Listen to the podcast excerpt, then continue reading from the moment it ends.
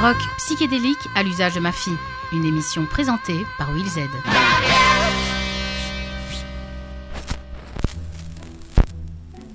Pourquoi me suis-je lancé dans cette aventure?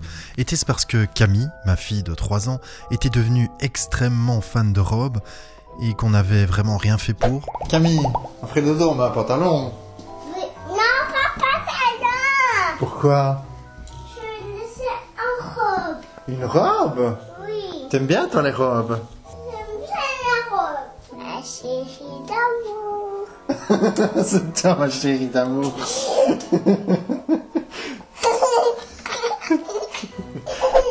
Était-ce parce qu'elle était partie dans un trip bébé et princesse alors que, pareil, on n'avait rien fait pour?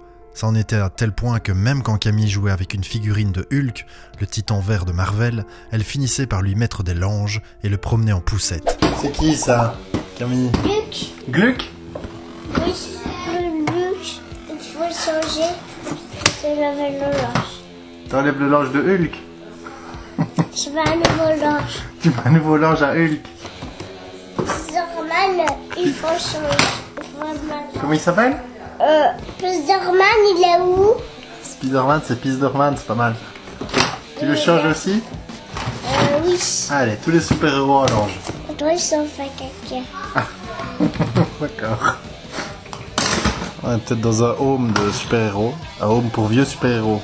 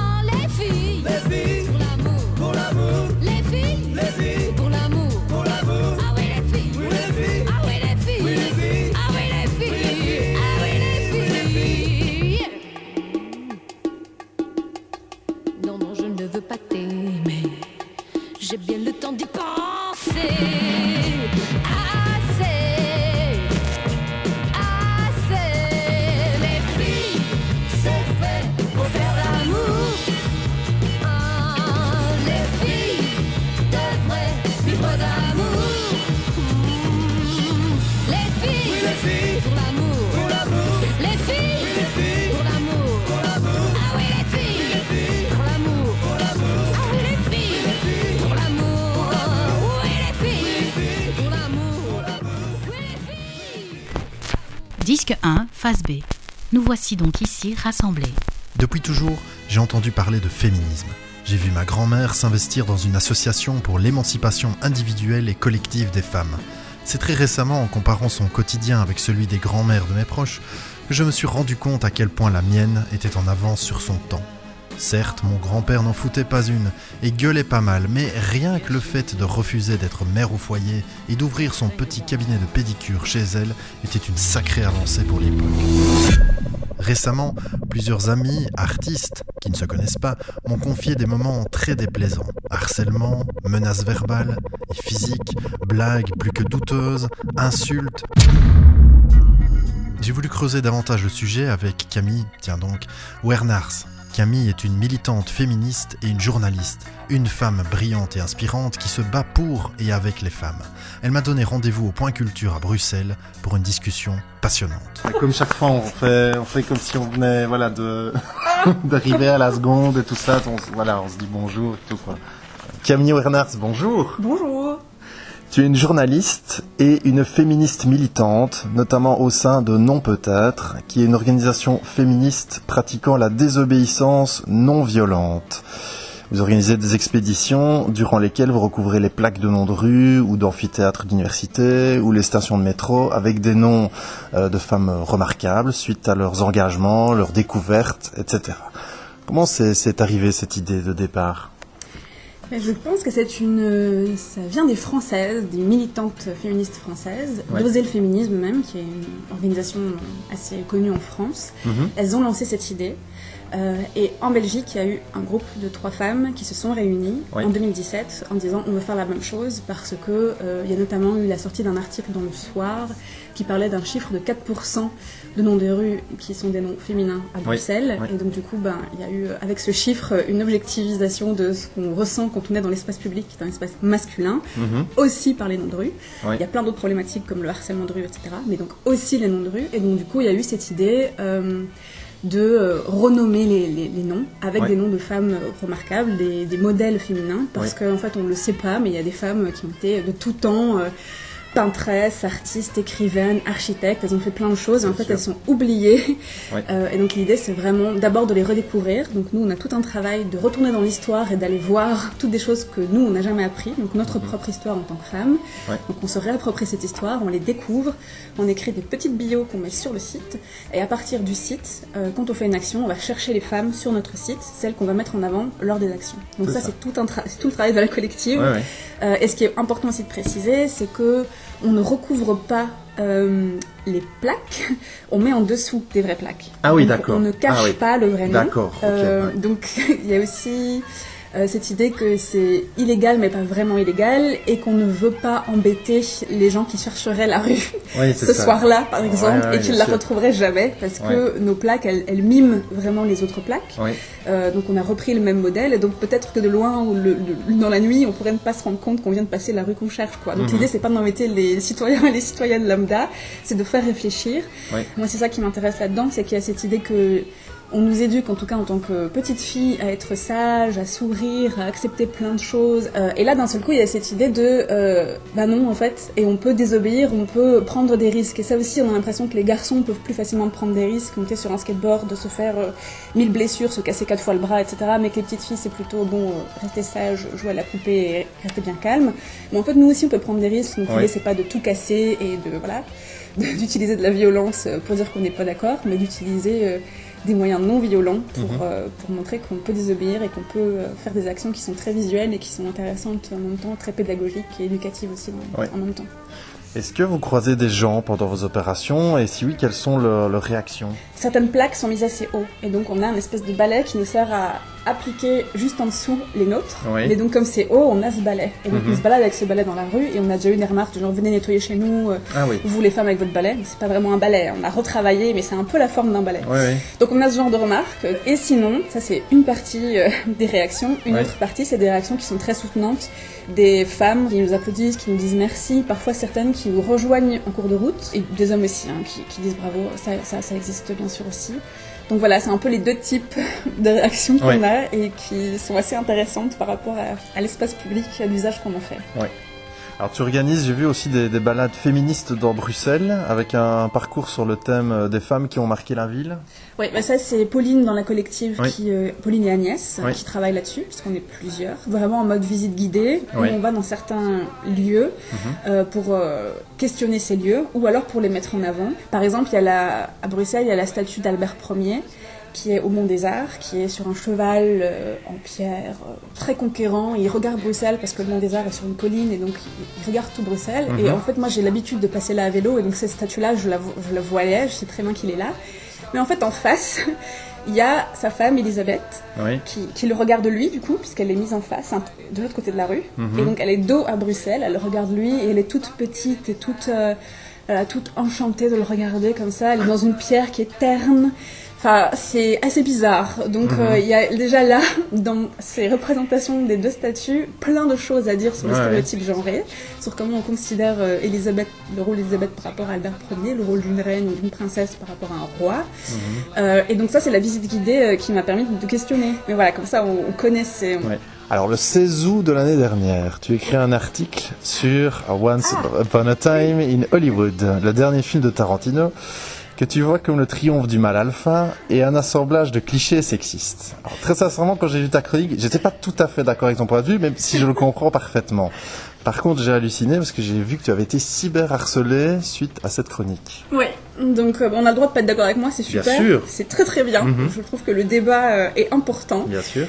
Mais euh, justement, j'avais été voir le film en me disant bon, c'est un blockbuster, c'est Tarantino, mais je peux aller me détendre avec un peu de popcorn. Et j'ai vraiment pris ça comme beaucoup de violence en fait. Oui. Et je me suis dit mais j'ai lu ça nulle part. Donc euh, dans le débat, il faut aussi Mhm. quelque part. Et je ne m'attendais pas, effectivement non Ouais. plus, à ce qu'on ne puisse pas toucher euh, comme ça à Tarantino, parce que des critiques qui disaient que le film était mauvais, j'en avais lu, Mhm. euh, dont Hugues Daillet de la RTBF, il n'estime pas que le film est, bon, en fait, Il en gros. Tarantino lui en même temps. Oui, bon, mais voilà. Mais il est- lui aussi a dit qu'il n'était pas bon. Bien sûr, bien donc, sûr. bon. Bien sûr. Euh, donc je pensais aussi que dire Ouais, que ouais, c'était pas fait. bon. Mais surtout que ton point de vue était intéressant puisqu'il n'avait été abordé euh, nulle Bah, part. Oui. Dans le monde anglo-saxon plus, en Oui. fait. Donc après, ça j'ai découvert. Oui. Moins en francophonie. Et je pense que c'est là qu'il y a eu un, un problème. C'est que j'ai pris un terme, euh, le male gaze, le regard masculin, qui, est, qui vient des théories euh, du genre et des théories féministes depuis les années 70 aux États-Unis. Mhm. Et en fait, pour moi, c'est un- une théorie euh, que je connais bien, que je maîtrise et qui ne m'inquiète pas plus que ça. Mais je pense qu'en francophonie, ça, ça n'est pas encore euh, percuté. Ça, Et ouais. donc du coup, utiliser euh, des théories comme ça, euh, ça peut être frontal pour les gens. Et je pense que les gens n'ont pas l'habitude de lire ce genre de choses. Ouais. Et du coup, ben là, là c'est un autre problème. Réaction, c'est de m'insulter, c'est personnellement, donc pas l'article ou ouais. m'insulter moi. Euh, retrouver mon mail, m'envoyer des mails insultants, aller dans mes messages privés, euh, sur Facebook. Enfin, c'est Ouais. pas des endroits où, en fait, voilà, je ne suis pas d'accord avec une grande partie de la production médiatique qui parfois utilise des mots sexistes, qui parfois, par exemple, dédramatise le viol, Mhm. utilise le mot relation sexuelle. C'est jamais pour autant que je vais aller retrouver le journaliste ou la journaliste pour l'agresser dans ses messages privés en Bien lui sûr. disant euh, grosse conne ou gros con, t'as rien compris à la vie, euh, tu es Mhm. bien trop con pour comprendre la réalité. Enfin voilà. Bon, ça, c'est ce qui s'est passé, euh, c'est ça le cyberharcèlement. Ouais. C'est que c'est pas l'article ou c'est pas un débat de société. C'est toi en tant que personne Voilà. qui a été visée. C'est ouais. le journaliste ou la journaliste qui est euh, insulté C'est ça, ouais. ou voilà moi on m'a dit que j'étais trop bête pour euh, comprendre le film que c'était une honte que la RTBF me laisse m'exprimer là-dessus enfin ça a été ça a pris des grosses proportions que j'étais hystérique évidemment Euh, voilà et puis tous les, les pages de chaque média auquel je collabore ont été touchées donc euh, Axel Magazine les Grenades Ah tous les médias les pages Facebook il y avait des gens qui venaient euh, voilà, presque demander que je sois licenciée ou je Ah ne oui. sais pas quoi. Donc ça a pris des proportions assez, euh, assez folles. Puis il y a que- aussi le fait que les gens sont cachés derrière leur écran, donc c'est plus Oui. facile euh, Oui, hein, bon, de- d'envoyer un mail ou un message sûr. Facebook euh, que d'avoir un vrai débat et d'échanger avec quelqu'un. Et... Ouais. tout à fait. Mais Ouais. moi, je vois vraiment ça comme une continuité du harcèlement de rue, en fait. Dans la rue, qui est un espace public, on se prend plein de remarques tout le temps. On peut tout le temps être dérangé par des hommes qui estiment qu'ils peuvent venir nous dire que ils nous trouvent belles, ils nous trouvent euh, charmantes, donne- donne-moi ton numéro, blablabla. Et puis en fait, quand on est sur Internet, c'est aussi tout le temps des remarques, Ah, en ça, fait, ouais. qu'on n'a pas demandé. Mais j'ai pas demandé pour un article euh, que j'ai écrit sur, un, un- sur mon ordinateur tranquille, euh, Ah ouais, que d'un seul coup on vient de m'agresser euh, dans mes messages privés. De manière générale, est-ce que les, les réseaux sociaux n'exacerbent pas justement les, les sujets polémiques? Parce que justement, j'ai l'impression que ça a tendance à faire un effet un peu boule de neige avec les, les partages, avec les et, et donc c'est souvent malheureusement dirigé contre les femmes et les minorités. Oui, le Mhm. problème c'est qu'il y a des gens qui, font des, qui utilisent Internet d'une mauvaise manière, qui utilisent les réseaux sociaux d'une mauvaise manière. Mhm. On sait que MeToo, ça a été euh, une révolution hyper intéressante en 2017, qui est passée par les réseaux sociaux. Donc si on a plus entendu les femmes, c'est parce qu'elles ont utilisé des hashtags, c'est parce qu'elles ont utilisé ces outils en fait. Ouais, ouais, ouais, c'est vrai. Et en théorie féministe, on a la théorie du retour du bâton, donc le backlash. Donc on sait que pour chaque avancée féministe, on a après un recul, comme une vague en fait, un Ouais. ressac. Mhm. On a un peu peur maintenant de se retrouver dans un retour de bâton ou un backlash par les réseaux sociaux. Et donc d'avoir des groupes masculinistes ou des groupes d'extrême droite ou qui se rassemblent via WhatsApp, qui se rassemblent euh, sur des groupes euh, Messenger et puis qui Mhm. peuvent plus facilement nous, euh, nous cibler parce qu'on Ah ouais. parle de raid aussi. Donc c'est-à-dire que c'est pas un ou deux euh, mecs qui viennent mettre des commentaires, c'est parfois 15, c'est parfois 20. Donc ils envoient un lien vers le profil et ils disent euh, à 4h du Ah mat, ouais, on va on va tous là-dessus, quoi. Donc, euh, on pense que ça va se passer et que ça va effectivement s'exacerber dans les années qui, qui viennent. Est-ce que pour toi, le féminisme euh, doit obligatoirement passer par l'éducation? Est-ce que c'est pas le plus important? Ah oui, si, si, bah, l'éducation, ça, c'est... Il y a eu tout un questionnement entre des féministes qui, elles, continuent à penser, par exemple, que la prison et que les amendes, c'est important. Et donc, Mhm. plus de lois, plus d'amendes plus graves, etc. Et puis, il y en a d'autres qui disent, oui, bah, quand ils sortent de prison, euh, peut-être que les femmes ont été protégées euh, le temps que cet homme violent, par exemple, a été en prison. Oui. Et donc, euh, c'est bien, mais quand il en sort... Est-ce qu'il a appris quelque chose? Est-ce qu'il s'est pas plus radicalisé? Est-ce qu'il n'est pas plus en colère? Est-ce que, est que quelqu'un lui a parlé? Est-ce qu'il a vu un psychologue? Et donc il y a tout un questionnement par rapport à on les met juste en prison, on leur donne une amende. Euh, versus euh, est-ce qu'il faut pas plutôt les éduquer en fait Ouais. et, euh, et travailler avec eux, essayer de voir s'il y a moyen de, même en amont, c'est-à-dire les petits garçons, les petites filles dès la maternelle, J'allais y venir, oui. euh, oui, faire en sorte que les petits garçons, par exemple, assument leurs émotions, qu'ils sachent qu'ils peuvent pleurer, et Mhm. que les petites filles elles, sachent qu'elles peuvent être en colère, qu'elles ont le droit d'être en colère aussi, que Ouais. elles c'est pas que les larmes et la fragilité, qu'il y a aussi une colère quand on est quand on est fille ou quand on est femme et qu'on a le droit de l'assumer. Et puis petits garçons, ils ont aussi le droit d'être tristes, ils ont aussi le droit de le dire. Et ça veut Ouais. pas dire qu'ils sont fragiles, et c'est pas grave en fait d'être fragile.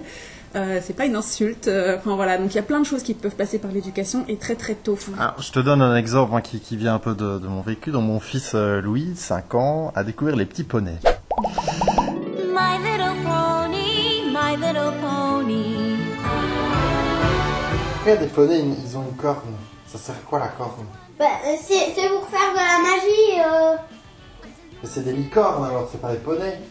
Bah si. Déjà, elle doit pas être là. Elle doit être la toute dernière. Comme c'est la chef. Lui, je sais pas comment il s'appelle, mais c'est- c'est une amie.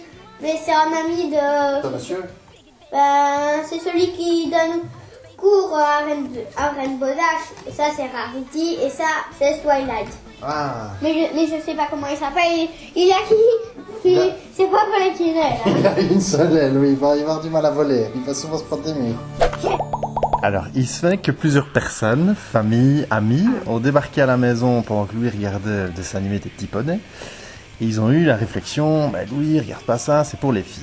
Alors j'ai vu dans les yeux de mon fils qui ne comprenait pas, et je me suis senti assez mal, assez triste, donc j'ai dû intervenir, dire ah c'est cool les poneys, etc. Et dire discrètement derrière, bah, arrêtez de lui dire ça. Et à la garderie de l'école, bah, c'est un peu pareil. Le matin, il y a une table avec des petites voitures et une table avec des petits poneys.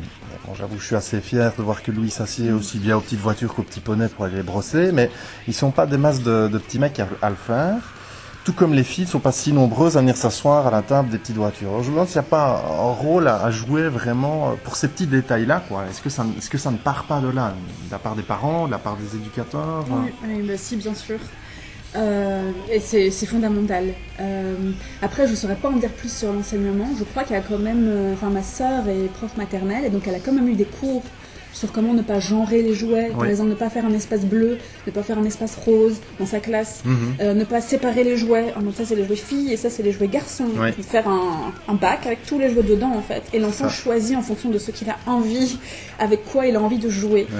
Euh, donc ma sœur m'explique très bien ça et elle le fait dans sa classe, elle l'applique dans sa classe. Mais avec les autres euh, professeurs, c'est pas aussi simple. Et Mhm. il y a plein de remarques de la part des professeurs dès qu'un enfant dévie de la norme pour le ramener dans la norme. Ouais. Euh, ce qui énerve ma sœur par exemple. Et moi euh, aussi, du coup, Ouais, quand elle me le raconte. Mais donc on voit que l'école, c'est encore un endroit où les normes euh, vont très vite s'appliquer, où un enfant qui, un petit garçon qui porte du rose par exemple va se faire moquer, une petite fille qui joue aux voitures, elle va se prendre des remarques, parfois des professeurs, mais surtout des autres élèves.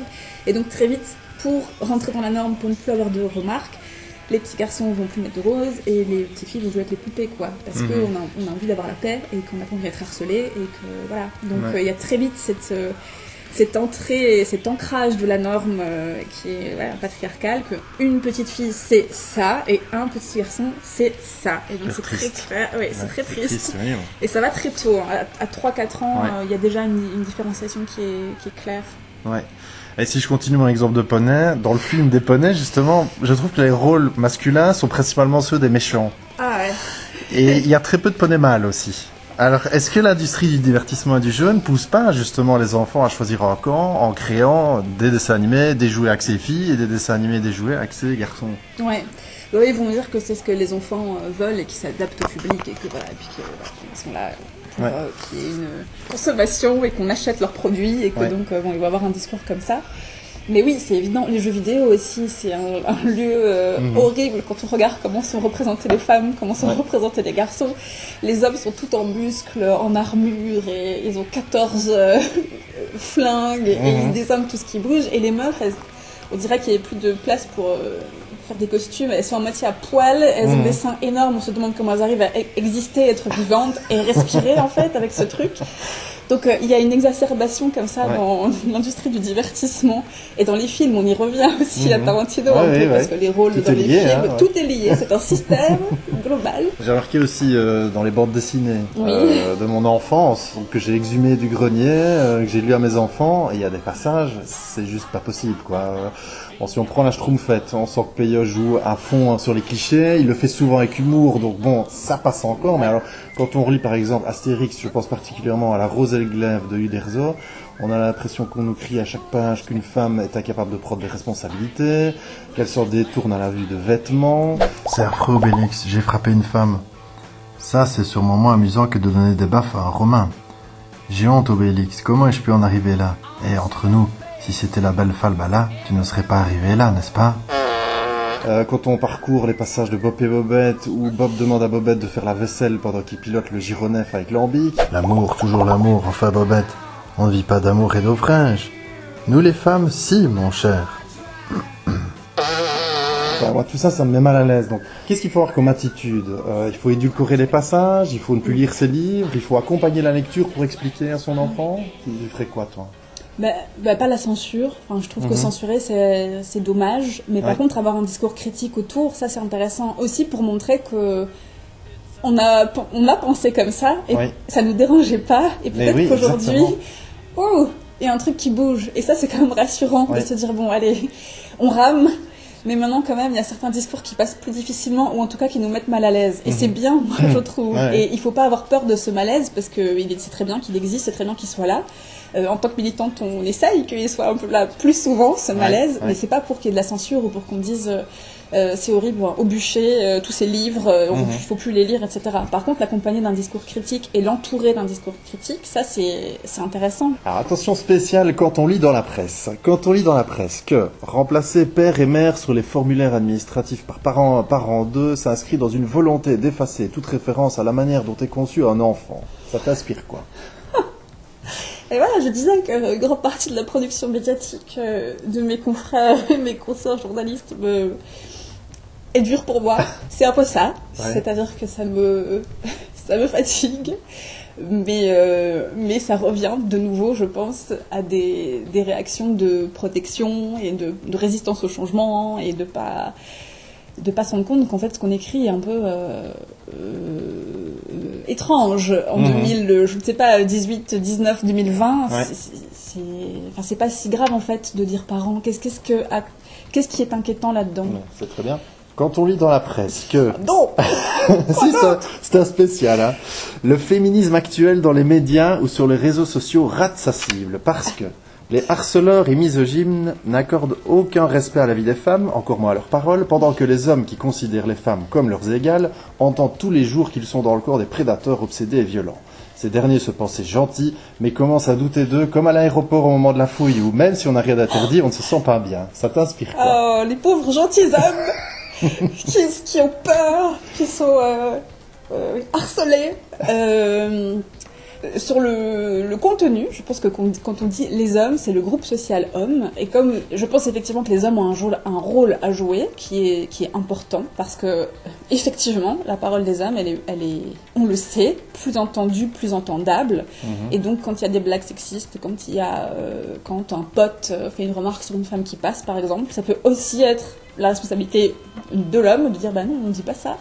Parce que nous, on n'a pas accès à ce genre de discours, parce que quand une femme est là, ou quand il y a des femmes dans le groupe, quand les copines euh, sont là, par exemple, c'est pas aussi facilement que ça sort. Donc il y a aussi plein de choses qui se passent entre hommes.